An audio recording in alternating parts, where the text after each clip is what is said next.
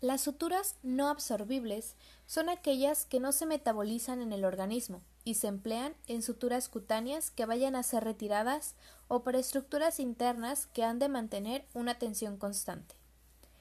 Dentro de los ejemplos, la seda es utilizada en piel, anastomosis vasculares y ligaduras, cerebro, oftalmología y aparato digestivo.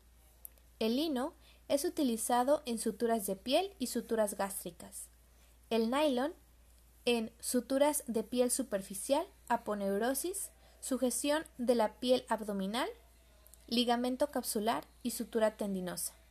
El polietileno se utiliza en cirugía de piel, reparación de fascias y como malla de refuerzo en hernias.